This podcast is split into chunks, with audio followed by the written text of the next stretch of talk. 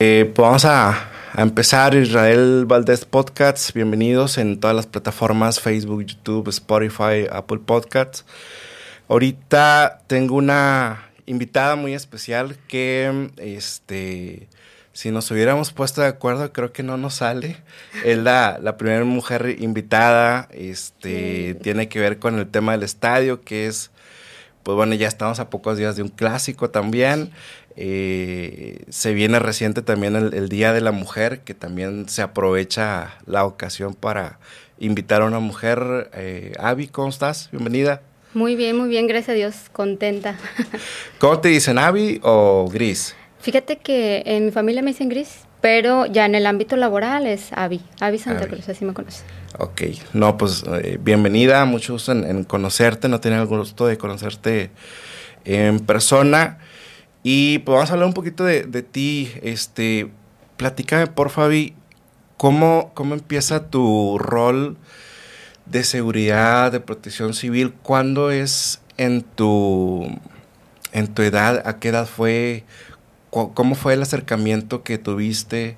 ¿Quién te invitó? ¿Cómo fue un poquito de eso?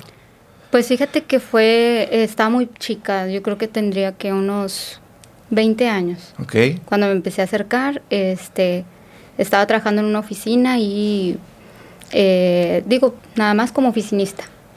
Después empiezo a escuchar cómo estaban capacitando a la gente, cómo, cómo hacían o platicaban de los análisis de riesgo y me empezó a interesar.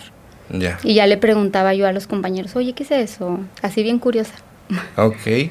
Entonces, eh, resultó que la persona con la que yo trabajaba, eh, se encargaba de capacitar e instruir a las personas o a los consultores. Y pues ya empezó a, a, capacitarme y decía, no, pues te voy a empezar a enseñar. Ya. me empecé a meter a cursos y todo, y ahí empezó. Ok, ok. Pues bueno, mira, este se, se, viene recientemente el Día de la Mujer, este, por ahí una marcha este, en el centro de Monterrey, creo que no, no, no afectó mucho. Pero este, quiero aprovechar que eres la, primera invitada mujer para platicar un poquito también sobre el entorno laboral, porque la verdad es que estamos en México lindo y querido, este, liderada por, por la parte varonil. ¿Cómo, cómo ha sido la, el, acercamiento tuyo hacia esta área laboral? Este, ¿Has batallado? Eh, ¿Ha sido difícil? ¿Cómo, cómo ha sido? Pues mira, sí, no difícil como tal, pero sí se nota, ¿verdad? Sí se nota ese, ese ámbito que es como que de los hombres. Ok. Este, en su momento, pues yo trataba de luchar para puestos importantes, pero pues siempre se los llevaba a cabo una persona que fuera, pues, caballero. Ok. Digo, no por, no por hablar mal ni nada de eso, claro. todas las personas con las que me he rodeado hasta ahorita han sido con mucho conocimiento y ganas de crecer pero sí ha tocado un poquito complicado de que, oye, pues yo las llevaba de ganar y de repente, este, pues el puesto se lo dieron al, al chavo. Y sí me ha llegado a tocar que me decía, no, pues es que el puesto era para, para hombre. Ok. Y yo, ok.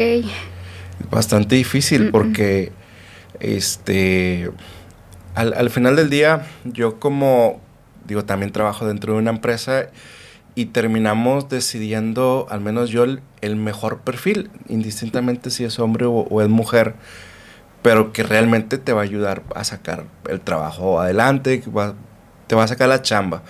Sí. Pero por eso me interesa mucho tu experiencia, porque tú vives esta experiencia día tras día y, y, y, si es difícil entonces. De hecho, una de las cosas importantes, bueno, al, al momento de estar ahí en esa, en esa batalla o en ese caminito, no digamos lo batalla, en ese caminito, es como te tratas de empapar más en todos los temas, de adquirir conocimiento, de estar este, nutriéndote todos, todos los días para, para poder tener esa seguridad que muchas mujeres a lo mejor no la tienen por lo mismo que luego luego se bajan porque no, es que el puesto era para hombre. Este, porque pues ya después, o sea, los primeros años fue difícil, pero ya después pues se me fue abriendo el camino bien padre, porque me apoyaba mucho precisamente con los hombres. Ok, en la parte de la eh, experiencia. Exactamente, ellos me apoyaban, me decían, oye, ¿sabes qué? Mira, eh, métete a este curso o puedes irte a esta carrera, o mira, aquí está esta ingeniería en seguridad industrial, que fue la que estudié. Este, y ahí así fui abriendo como caminito. Igual también en el estadio, también fue un compañero, por eso no le tengo rencor a ningún hombre. ok. Pero mira, a ver, las, las mujeres en la industria de seguridad industrial, en la parte de emergencias, eh, es bueno porque ya están adentro, malo porque pues tienen poquito. las mujeres bomberos, sí hay, yo creo que unas cuatro o cinco eh, en bomberos, en protección civil habrá más. Eh, pero tiene poquitos años. Este, sí, creo que ha, ha, sido complicado, pero ya están dentro. En la parte de seguridad, creo que pasa algo similar, porque yo te decía en la semana, oye, pues difícilmente tengo eh, amigas mujeres y luego que esas amigas se dediquen a seguridad industrial, ya sea supervisoras o jefas o gerentes, está muy limitado, ¿no? Sí, de hecho, y como te decía, anteriormente se veía menos, ahorita pues ya tengo algunas colegas también ahí en, seguridad industrial que han abierto también ese caminito, de que pues hay veces que los puestos no los quieren y dicen, no, pues yo me lo aviento, vamos a ver qué pasa. Y pues alguien que resulta favorable. Este, y pues de esas personas he aprendido también mucho. Ya. Bastante. Bueno, básicamente, pues, este, un poquito para, para romper el hielo. Tú eh, ingresas a la parte de, de la seguridad, de la protección dentro del Estado universitario, que digo que viene como ad hoc por la parte de, que se vienen los partidos, hoy tienen partido, eh, viene pronto la parte del clásico. Y, y, si bien estás en la parte de responsable, aunque tienes tus, tus jefes, eh, tú ves mucho parte de eso. ¿Cómo, ¿Cómo, llegaste ahí? ¿Cómo fue tu acercamiento? Eh, y luego si nos puedes explicar cuál es el, el, minuto minuto cuando arranca un partido desde la parte de, respuesta a emergencia. Claro, claro que sí. Este, bueno, yo ahí en, al estadio me empecé a acercar por, por un compañero. Ok. Entonces, pues que él es el, director ahí de protección civil. Eh, eh, él me comienza a, presentar ahí a los jefes y empiezo a llamar la atención. Y ya le empiezo yo a platicar a él. Le digo, oye, este, ¿y si hacemos un, análisis y estadística de las incidencias? Y él, va, claro, lo hacemos y ya empezábamos a trabajar en eso. Este, luego lo mostrábamos ahí a, a gerencia y les gustó. De ahí este, empezamos a, formar los protocolos porque ellos ya tenían su brigada, el director junto con un jefe operativo que, él es el que se encarga de hacer o colocar a las personas en sus lugares, en sus posiciones estratégicos. Pero pues no se tenía nada documentado. Okay. No se tenían fichas técnicas, no se tenía nada de eso. Y yo empiezo a, a dar esas, ese tipo de ideas que les empieza a gustar Dice, va, no, vamos a, trabajar en eso, vamos a, empezar a implementarlo. Total, que ya empecé a analizar todo lo que hacían, todo, todo, todo lo que hacían. Yo estaba ahí observando y haciendo, me pegaba con mi jefe y luego con el jefe operativo y luego también este, involucrándome ahí con, los directores de protección civil eh, o en este caso también la directora, que creo que en Escobedo es la única directora que hay en, en los municipios hasta ahorita que conozco. Bien, ok. Este, todos ellos fueron ahí dándonos ideas eh, y nosotros las íbamos ahí este, em, documentando. Ya documentado, pues ya vas viendo ahí otras cosas eh, que modificar en tu, en tu proceso. Entonces decíamos, oye, mira, estamos descuidando esta zona. Y ya decíamos, no, pues vamos a trabajar, vamos a, ver este, a, poner elementos para cubrir ese punto, vamos a, a que nos abran la nómina para más personas y así. ahorita que dices elementos, ¿cuántos elementos tienes para un partido como el del día de hoy, que hoy juegan contra el América? Eh, quitando a un lado la parte de, seguridad, la parte de policías, eh, hablamos de paramédicos, eh, bomberos, producción civil, a, cuánto suma? Bueno, ahí la plantilla suma 29 personas, en total. Más, lo, más este, el director y el jefe operativo. O sea, somos como 31. Ok. Obviamente todo es mejorable, todo van aprendiendo de, la marcha y, todo es perfectible. Sí. Eh, me imagino que hasta ahorita han, han, tenido buenos resultados. Yo te decía en la semana, a ver, ¿de dónde sacan la información para hacer bien las cosas? ¿De dónde, ¿Cuál es el sustento? Ah, creo que en México, a nivel general, no hablando de los tigres, sino a nivel general, creo que nos falta mucho. Yo desde la lejanía, al menos eh, percibo eso. El pasado reciente hubo una cuestión ahí en, Querétaro, alrededor de 26 heridos y pues dejaron que desear ahí las respuestas a emergencias. ¿Son suficientes? Es pregunta.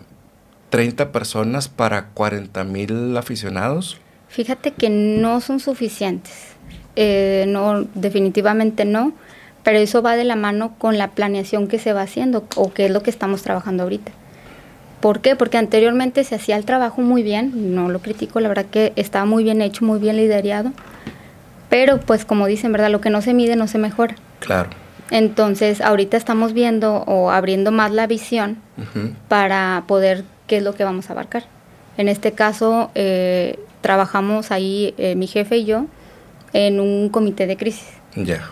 Este comité de crisis, pues habla quiénes son, o, se hace un escalamiento, este, de que la, en la pirámide, lo más bajo, pues son las emergencias que se pueden atender ahí, en el mismo lugar, y nada más van involucrados las personas que son los paramédicos eh, o enfermeros.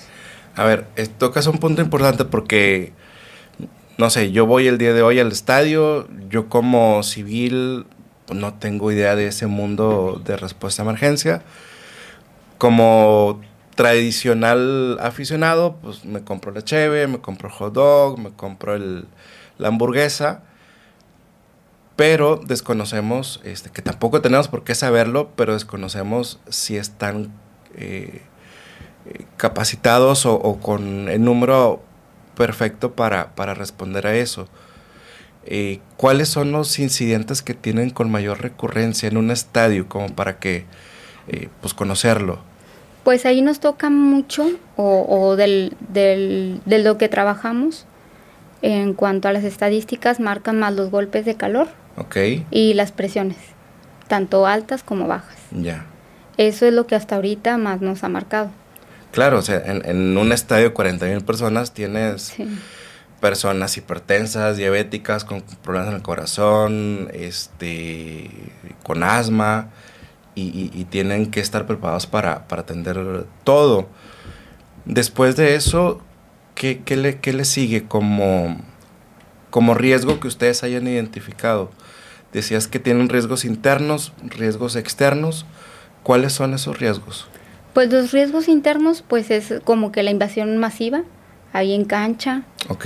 Este, pues es uno de los riesgos más latentes. O también puede ser el, riesgo de algún incendio ahí dentro de las instalaciones. O algún riesgo estructural. Esos son como que los, los riesgos potenciales ahí en el estadio. Eh, como riesgo externo va más como la aglomeración de personas, el tráfico vial, eh, en el caso de, alguna emergencia, pues también los fenómenos naturales.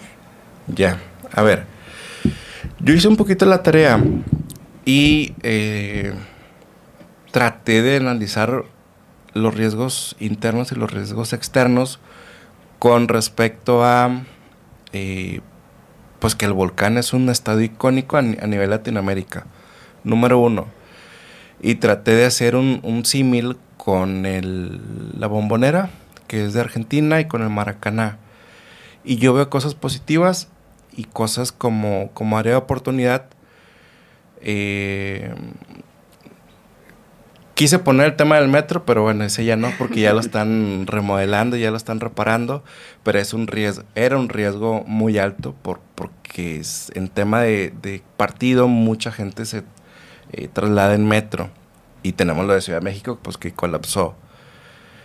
En, el estadio de Tigres, aparte de lo que ya platicamos, yo veo, corrígeme si estoy en un error, por la avenida Universidad tienen tráfico de pipas porque tenemos las salidas en la carretera de Laredo y Fidel Velázquez.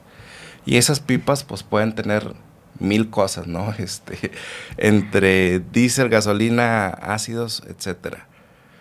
Tienen la facultad de químicos. ¿Qué? 400 metros.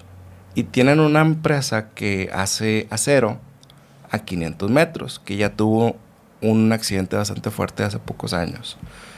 Entonces, son riesgos que, por ejemplo, el de Maracaná no tiene, porque, eh, contrario al de Maracaná, creo que tiene tres hospitales cercas. El de Boca Junior no tiene área industrial, tiene como que mucha área este, de casas. Pero si tienen ustedes, creo yo que muchas cosas, algunas cosas positivas, como el hospital en caso de una emergencia eh, militar, que literalmente está a la vuelta del estadio, a pocos metros. Esos riesgos los ven, los analizan, eh, están preparados para eso porque ya ha sucedido accidentes en Fidel Velázquez y a lo mejor una nube tóxica pudiera llegar a, hasta ahí. Este, lo ven, lo, lo, analizan, lo tienen puesto sobre la mesa, ¿cómo andan ahí? Fíjate que sí lo tienen puesto sobre la mesa.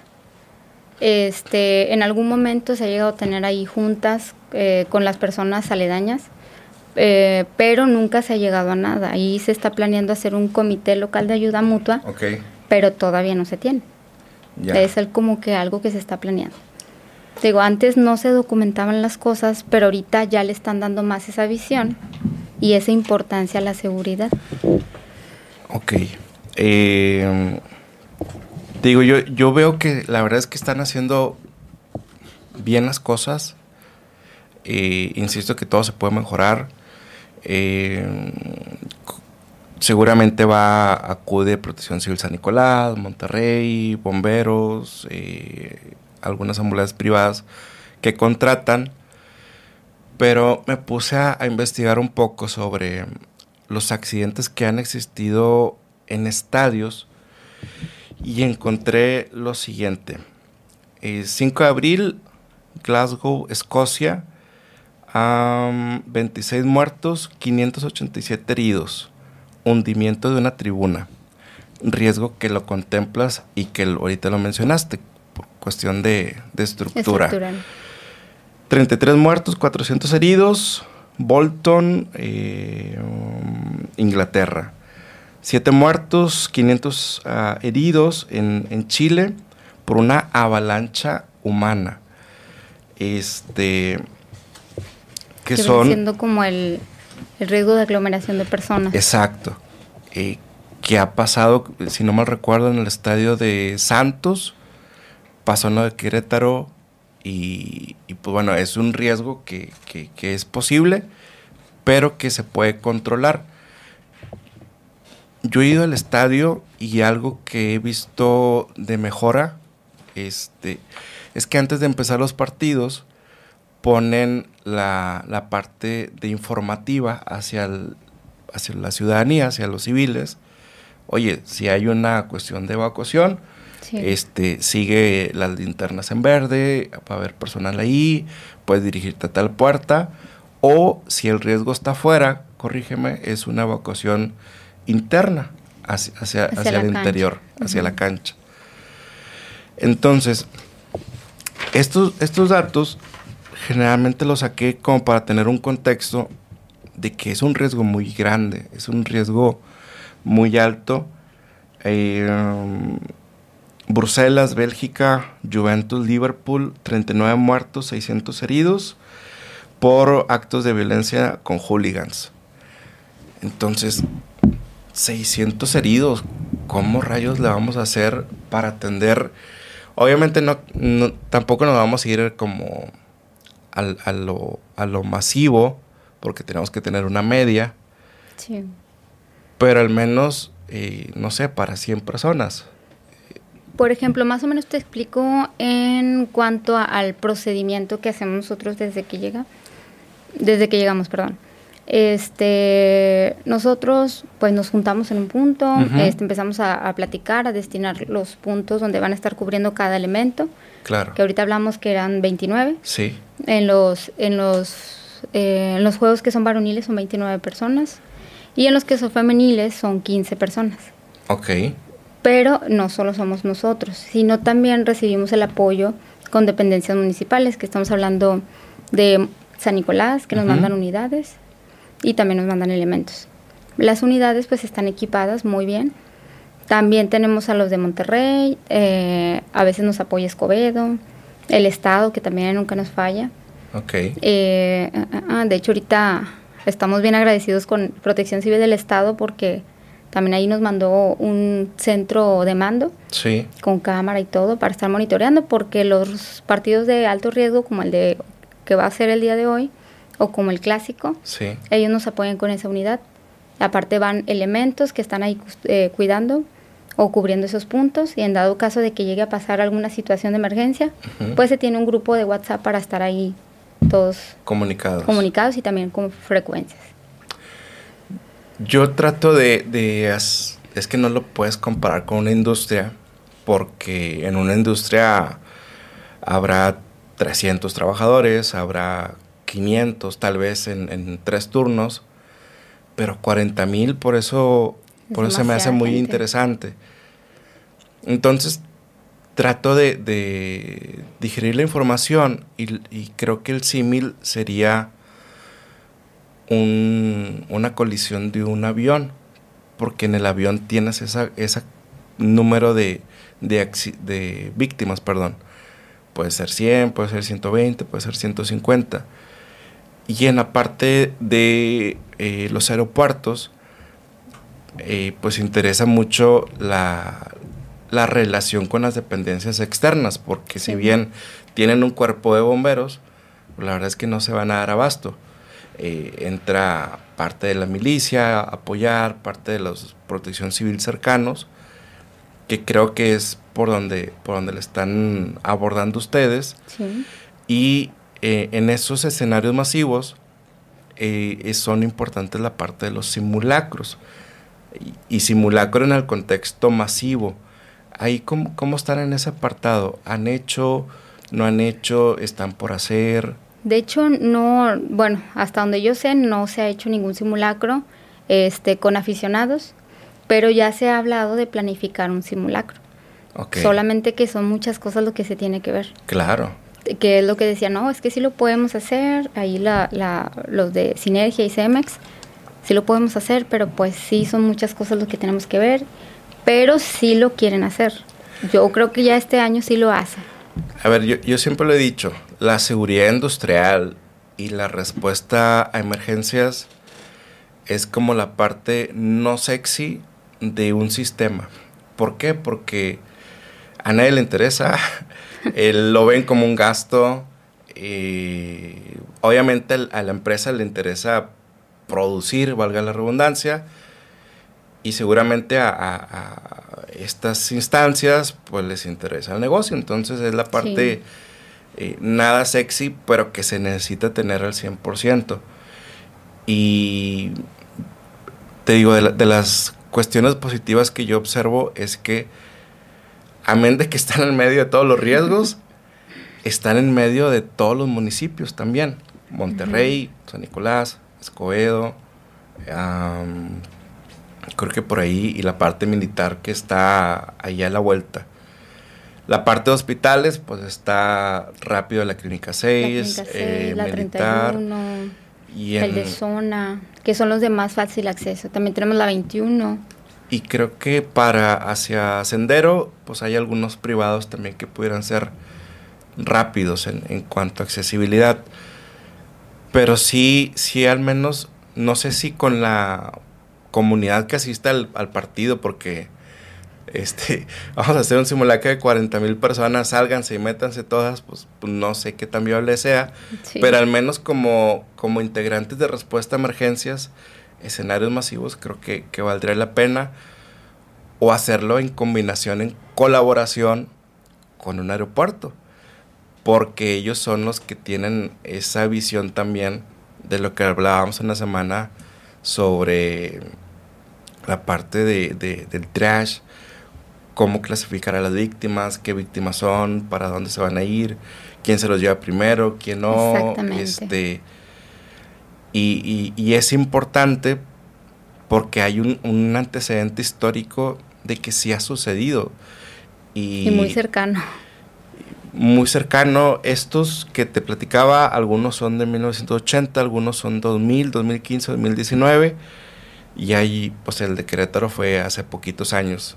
Entonces, esa es la parte que, que a lo mejor es chamba de nosotros como administradores negociar y convencer a la alta dirección del por qué, ¿verdad? Entonces hay cosas, eh, e, esa parte es importante que hay cosas que son negociables y hay cosas que no son negociables. Simple y sencillamente porque hay una ley de protección civil que te exige que tienes que cumplir al menos con un simulacro anual. y de incendio. Y de incendios. Entonces, por ese lado nos podemos ir. Dos, pues creo que las empresas que mencionaste ahorita pues son bastante serias y creo que bastante responsables en la parte civil y creo que eh, se, entiende que no va a haber problema por ese lado. Y el simulacro al final del día, lo, como tú lo sabes muy bien, va a detectar las áreas de oportunidad para que en un caso real no sucedan o sucedan las menos posibles. O ver en qué se va a trabajar. Exacto. Porque hablábamos de, bueno, hacemos un simulacro este, en un entrenamiento, que no hay tanta gente, este, pero sí hay. Entonces podemos ahí, igual les notificamos y todo, este, y pues ya hacemos ahí el ejercicio. Y lo que tú dices, lo que no se mide, no, se, puede mejorar. Entonces, si no hacemos simulacros, no tenemos tiempo, no tenemos eh, evidencias fotográficas, videos, comunicación, pues difícilmente se puede mejorar. De hecho, ahorita me preguntabas, pero ¿de dónde viene todo? Bueno, al menos eh, yo ahorita lo que he leído, e investigado, eh, la liga tiene un reglamento para estadios seguros, en donde involucra toda la parte de seguridad, toda la parte de la gerencia, eh, que tienen que tener también eh, todo lo de seguridad pública y también seguridad privada, aparte de los paramédicos o, el Departamento de Protección Civil Interno y pues apoyos externos también a las dependencias.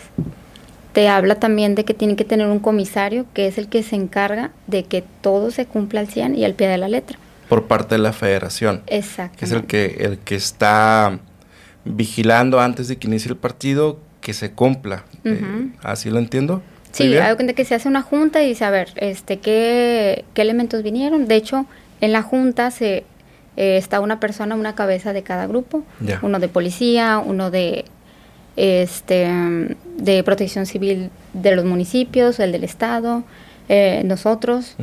Y este, esa la, la, da el comisario, así le llaman el comisario, que es el que se encarga de toda la, la seguridad.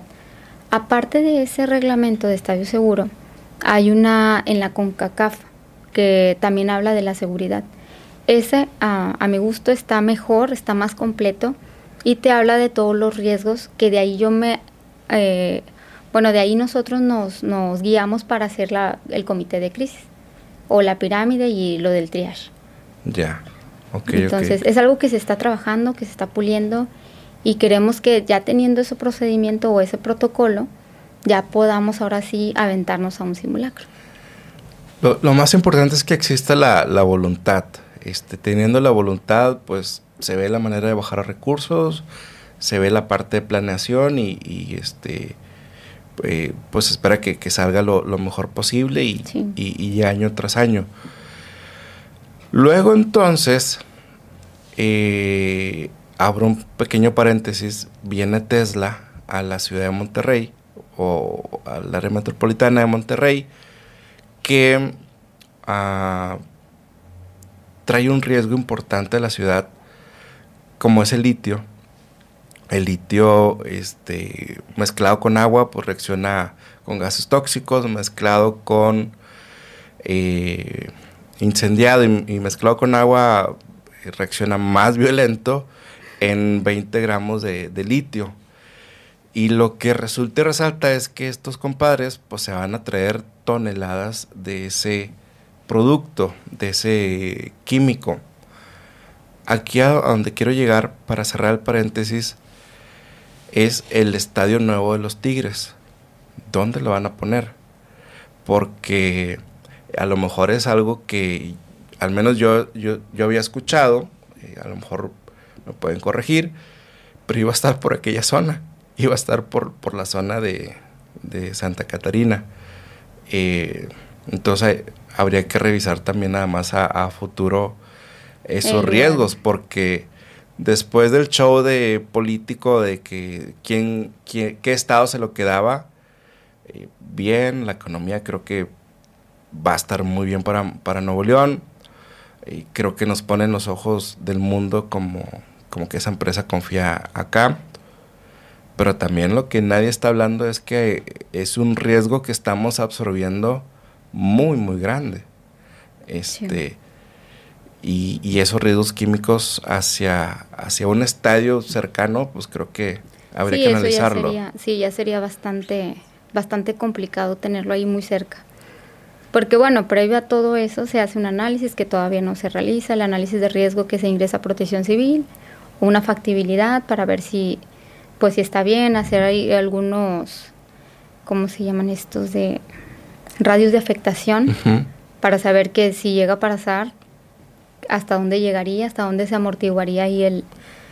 Y, y, yo creo que por eso lo ponen donde lo ponen, a, a, Tesla, este, porque no lo ponen ni en San Nicolás ni en Guadalupe, lo ponen muy alejado de la área metropolitana y creo que tiene que ver relación con, el nivel de riesgo que, que tienen esta empresa. Pero, pero bueno, inicia el partido, todos están en sus puntos, tienen una comunicación con un centro de mando.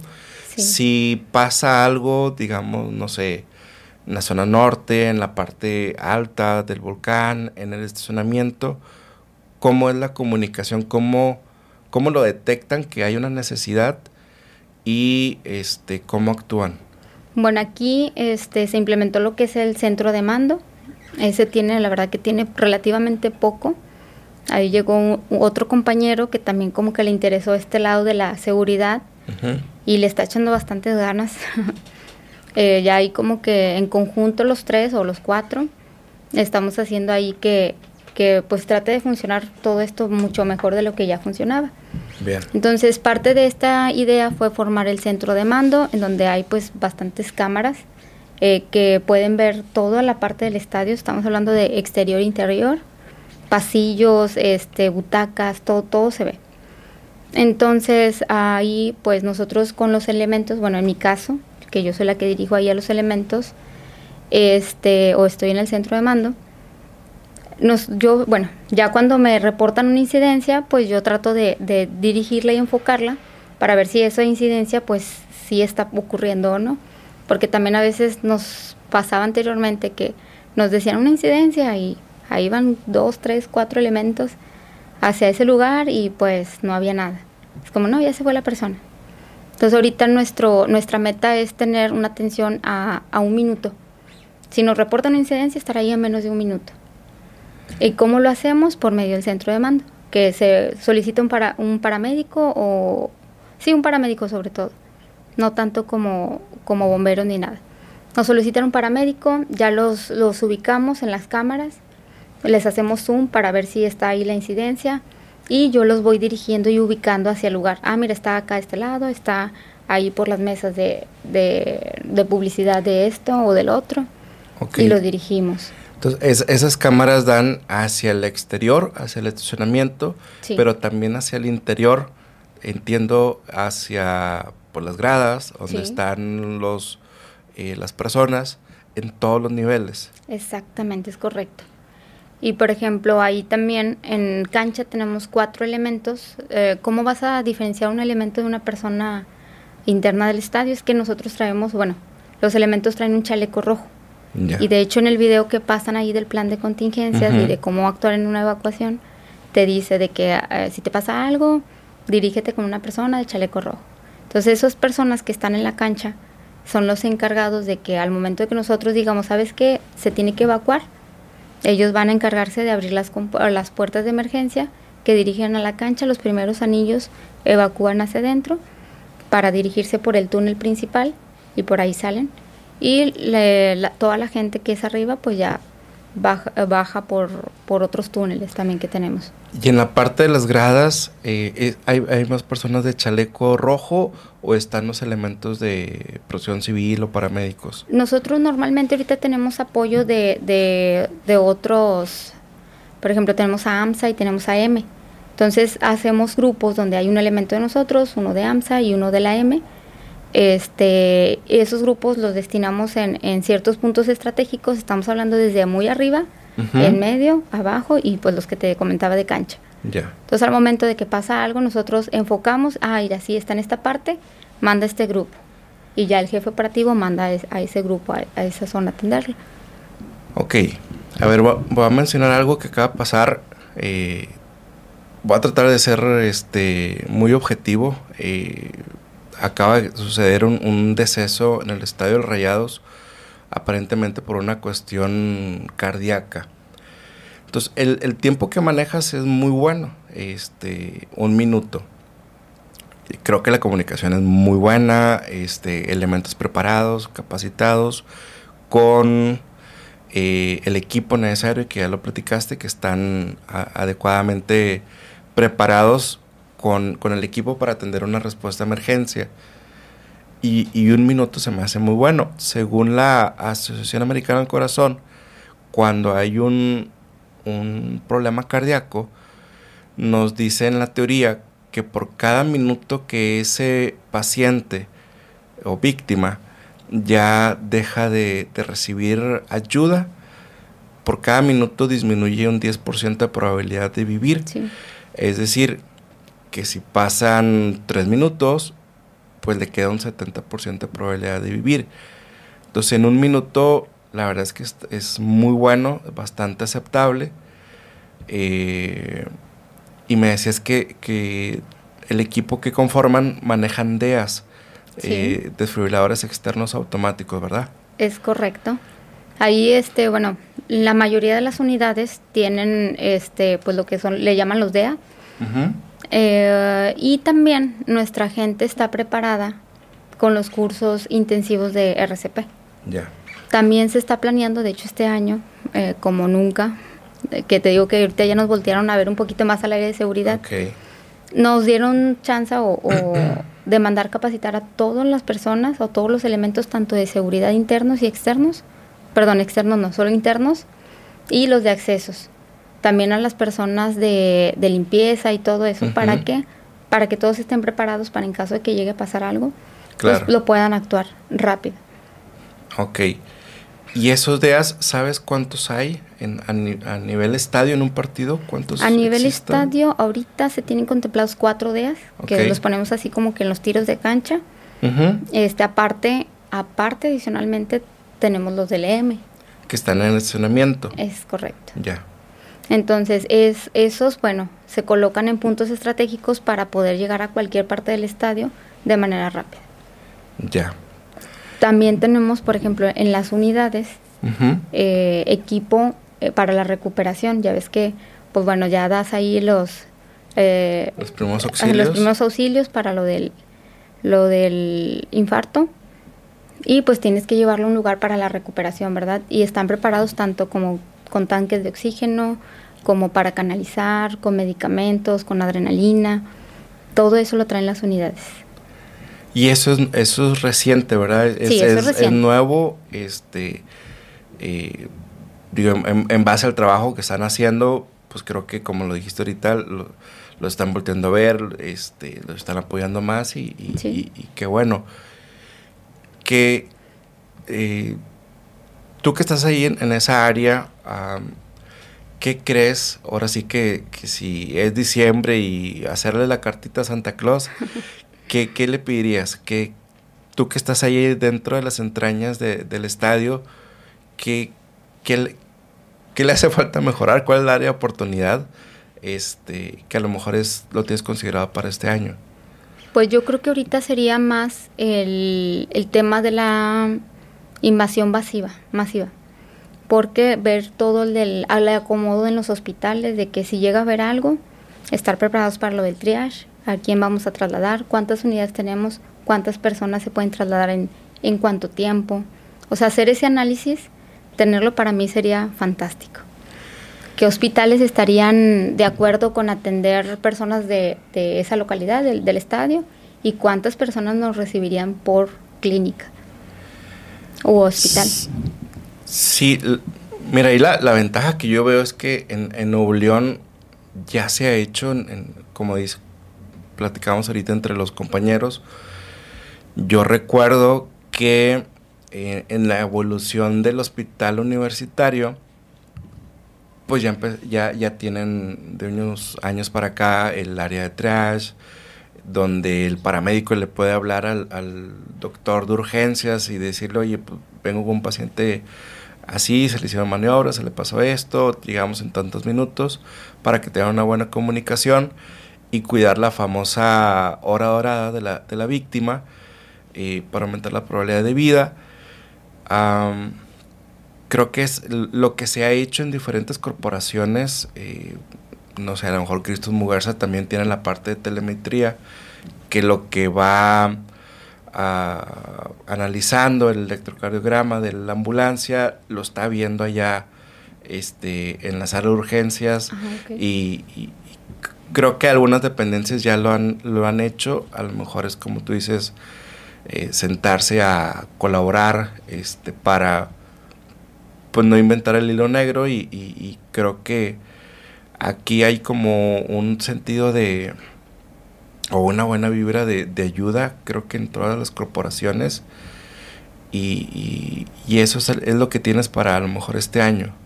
Sí, eso nos gustaría, la verdad que ahorita queremos aprovechar que, que estamos a la vista de, de las personas ahí, tanto de Sinergia y Cemex, pues para meternos por ahí y que nos sigan apoyando.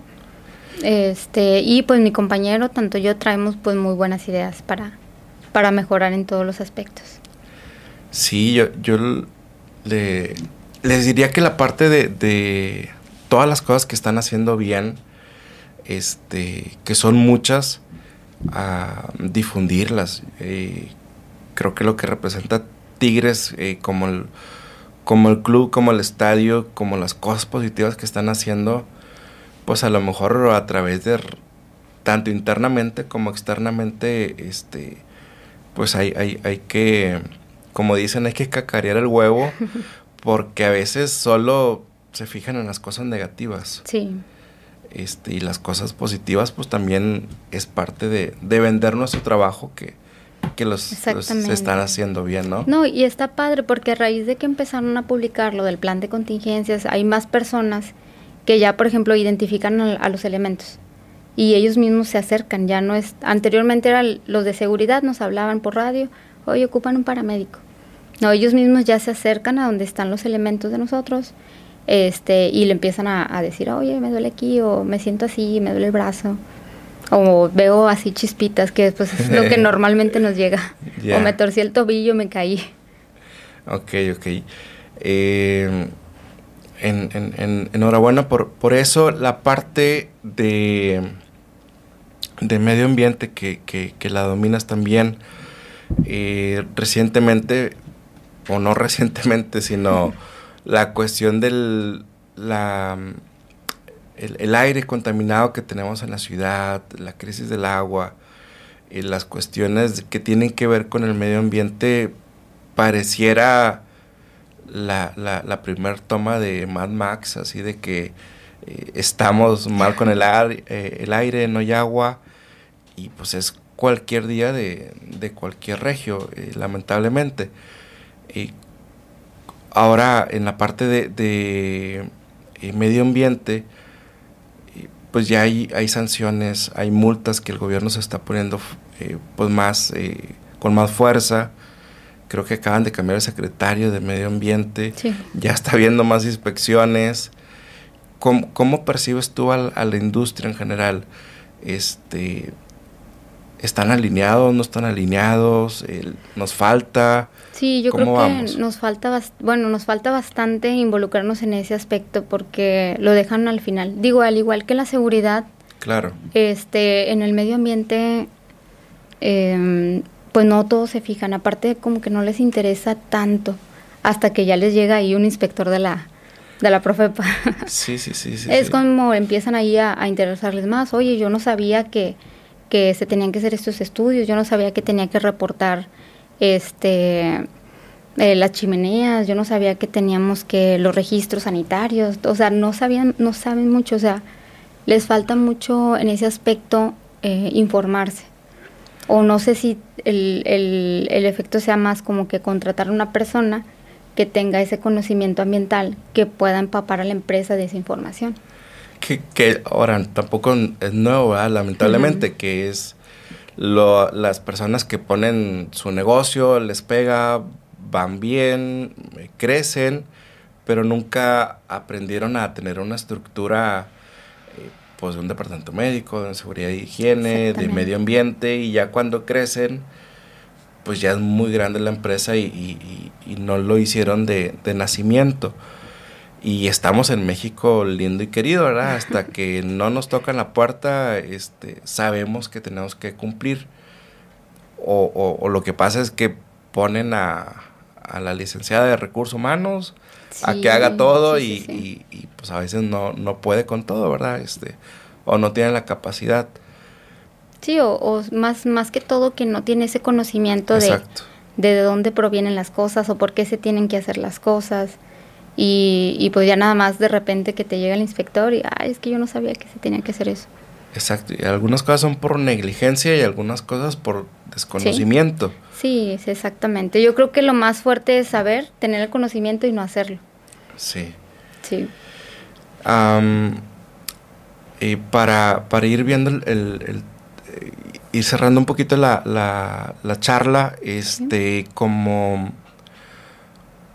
como las, las, mujeres que vienen atrás de ti, este, en, no sé, los próximos 5 o 10 años, ¿qué les recomendarías desde la parte de, de involucramiento en la parte laboral, en el rubro que estás, en, en medio ambiente, protección civil, en seguridad industrial? ¿Qué consejos le darías o qué consejos te gustaría que a ti te hubieran dado para, pues para no verla tan difícil? Pues yo creo que eh, principalmente es que te apasione el tema, que te apasione mucho el tema, porque yo creo que eso es lo que te va haciendo investigar de, de diferentes, perdón, diferentes temas, este te va reforzando, te hace que quieras investigar más y que sigan su instinto, o sea, si ellos tienen curiosidad de un tema, pues que se metan a un curso. Ahorita ya hay cursos, hay mucha información en internet, bastante que no necesitas ir a inscribirte a, a, a, un, no sé, diplomado. a un diplomado o así, porque también ya la información está ahí en, en internet. A ver, hace más de 15 años eh, que entré al, al, tema de seguridad industrial, no había redes sociales. Eh, lamentablemente, pero como yo aprendí que, me sirvió, fue que agarré literalmente norma por norma. Y me leí la norma. Este, el punto 1, el punto 5, el punto 7, el punto 8 y la evaluación. De tal forma que te la aprendes y está tan accesible como un clic en, en, en Google. Sí. Y es lo mismo que te van a enseñar a lo mejor en un diplomado, a lo mejor poco más, poco menos, eh, más cómodo, pero la, la carnita de la norma pues está accesible. Sí, exactamente. Yo me acuerdo que lo que hacía era aprenderme primero las normas, decía, déjame las aprender, me las tengo que aprender. Ya me las aprendía y luego iba viendo los resúmenes. De los resúmenes ya me iba leyendo toda la norma y también la transcribía, hacía mi como mi base de datos, no, mi base de datos así como un checklist. Ok. Este, y pues eso me ayudó también para las empresas de que, oye, este, quiero una matriz de cumplimiento y ya les ayudaba con su matriz de cumplimiento. Yo, yo tuve alguna empresa donde la, la llevamos allá la certificación del PASAT, este, que básicamente es eso que estás mencionando. los 100, 200 puntos de que hay que cumplir con la norma 1, 2, 4, 6. Exactamente. Este, vienen ahí. Si alguien la quiere, pues este, que nos, que nos digas, eh, que nos digan. Ah, yo la tengo y no tengo problema con compartirla.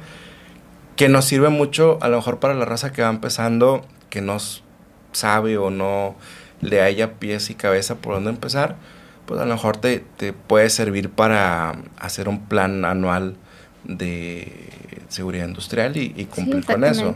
Y como decíamos, si no tienes mucho conocimiento y te empapas con todo eso de las normas, pues una norma te lleva a, otro, a otra norma y así, ¿verdad? Se va haciendo la cadenita o el ramal. Y pues volviendo ahí al, tema de qué les aconsejo es que pues aviéntense. ya, yo en mi, eh, bueno, en mi persona siempre me han dicho que soy muy aventada. Ya. Que no me da miedo muchas cosas de que, no, tú, tú dale, tú aviéntate, sí, yo me aviento. yo lo hago, o yo, yo, este, yo me encargo de esto, o yo les ayudo, o yo les apoyo. Entonces todo eso te deja bastante aprendizaje que este pues no todo va a ser gratificado, pero pues uno se lo queda todo ese conocimiento y en un futuro pareciera que no, pero te va a ayudar bastante y ahí sí te lo van a eh, gratificar, perdón. Sí, sí, sí, sí, sí. Este, creo que hay pocas mujeres en, la comunidad en, la que estamos pero creo que la, la mujer, por, el simple hecho de ser mujer, desde mi perspectiva, pues es más ordenada, es más dedicada, es más cumplida, es más metódica. Y puesto eso en la parte laboral, la verdad es que rinde, rinde muchos frutos. Eh, a mí también sí, me gustaría ver más mujeres involucradas en, todo este tema. Creo que eh, pues ustedes que, que, ahorita están visibles son quienes van abriendo la puerta mejor para un futuro, este, unos 10, 15 años, eh, algunas chicas que, quieran integrarse a esto y que, y que están agarrando madera. Si, si hay chicas en protección civil, en la parte administrativa, en bomberos hay, creo que en unos años eh, van a dar ese brinco a, a otros puestos que, que creo que sí es posible. Sí, yo también creo que sí se va a dar en, algún momento. Este, y está bien padre que a veces pues me ven ahí trabajando y bien involucrada en, todo, ¿verdad?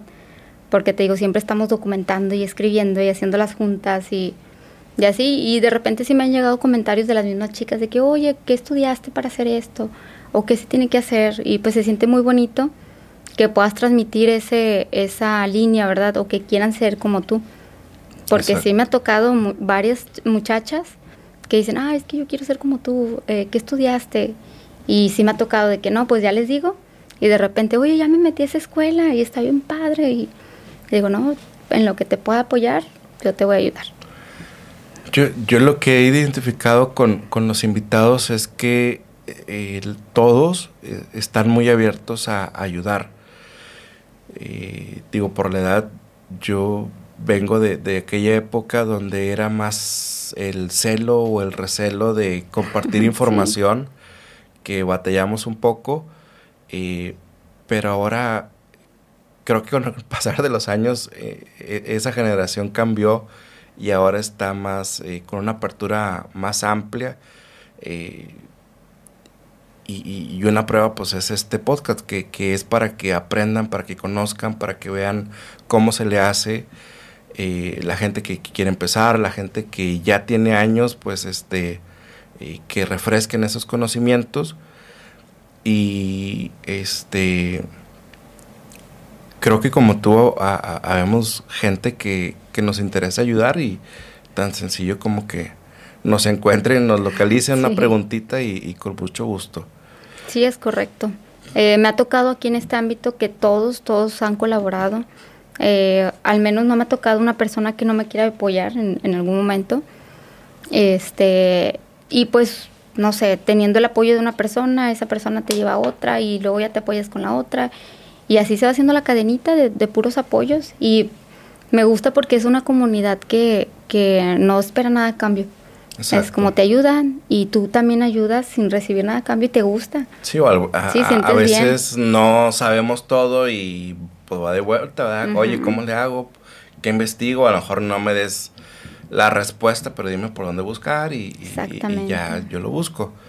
Pero, pero sí, este, agradecerte, Avi, por, por tu tiempo, por eh, echarte la vuelta, este, por, eh, por ser la primera mujer. Este, por ahí habíamos invitado a otras chicas, pero se cambiaron de ciudad. Eh, esta, este es tu espacio, esta es tu casa. A veces que quieras regresar con, con mucho gusto. ¿Y eh, dónde te puede encontrar la gente? ¿Alguna red social que tengas? Eh, pues sí, tengo mi red social, Avi Santa Cruz, Avi.Santa Cruz. Ok. Este, los que quieran ahí seguirnos. Ahí pues yo regularmente publico cosas de protección civil y y algunas cosillas mías. Pero está padre. Bueno, pues con eso no, nos despedimos. Eh, Israel Valdés Podcast en todas las plataformas. Facebook, YouTube, eh, Spotify, Apple Podcasts y eh, síganos en, las redes sociales porque esta información también la, trasladamos hacia newsletter, a, Twitter y pues para que el que quiera seguir aprendiendo pues aquí tiene ese espacio. Nos vemos la, la próxima semana. Bye. Bye bye.